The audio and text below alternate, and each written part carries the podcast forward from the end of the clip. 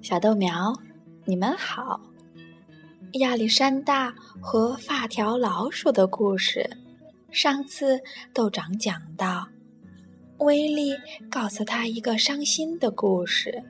原来他的主人安妮过生日了，在生日晚会上，每个人都带来了一件礼物。第二天，威利叹气道。有许多旧玩具就被丢到这个箱子里，我们通通都要被扔掉。亚历山大几乎要哭出来了。可怜的威力，可怜的威力，他想。可就在这时，一样东西突然出现在他的眼前。这怎么可能呢？是的，就是它，一颗小小的紫色鹅卵石。亚历山大紧紧地抱着那颗珍贵的鹅卵石，兴冲冲地跑到花园里。天上有一轮满月，亚历山大上气不接下气地跑到了黑莓丛边。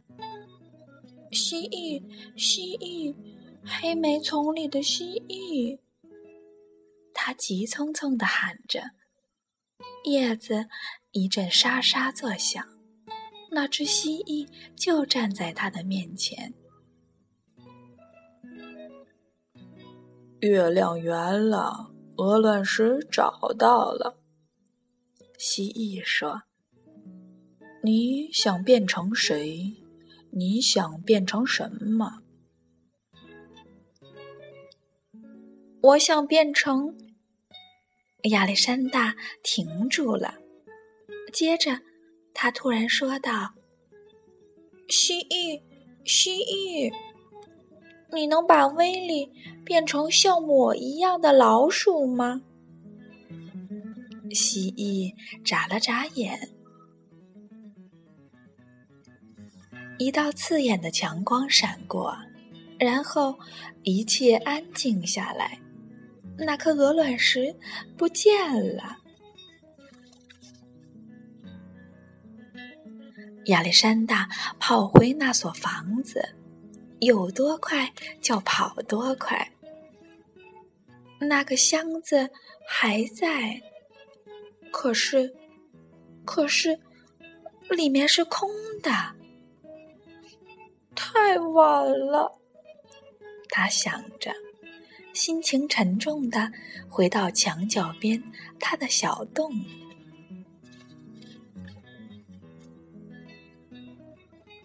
什么东西在吱吱叫？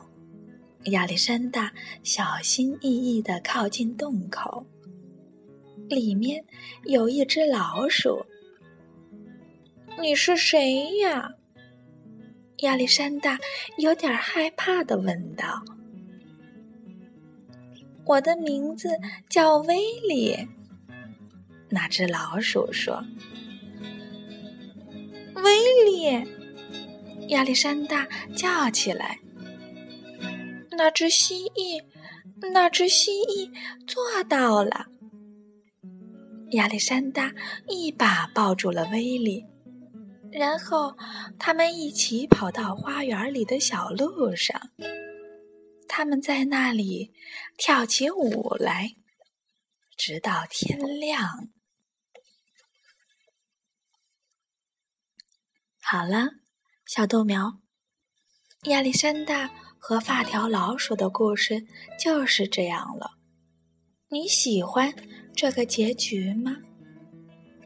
好了，再见。